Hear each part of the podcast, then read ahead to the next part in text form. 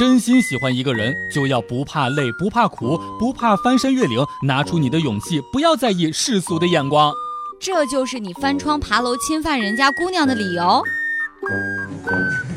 笑不笑由你。世界上这么多男人，还是感觉老实人最可怜。找不到对象，找个老实人；苦活累活没人做，交给老实人。做好了没人感激，做不好还得被批评。哪一天实在忍受不住爆发了，别人又会说：“哎，你看这个人，平常看起来老实巴交的，没想到脾气竟然这么差。”昨天晚上去唱歌，哥们儿带来了一个妹子，介绍给我们认识。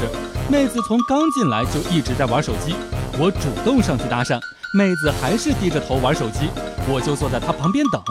一直等到她的手机快没电了，我以为我有机会的时候，结果妹子从她的包里面拿出来了一个充电宝。笑不笑由你。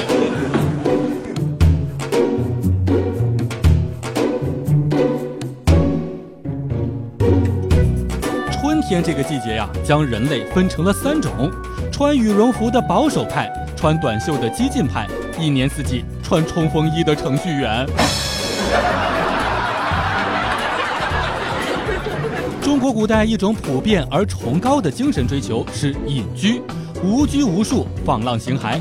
但隐居的最高境界并不是隐居于山林，而是大隐隐于市。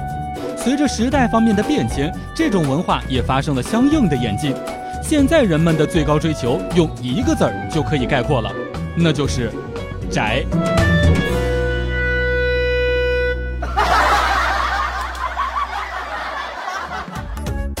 每天两分钟，笑不笑由你。你要是不笑，我就不跟你玩了。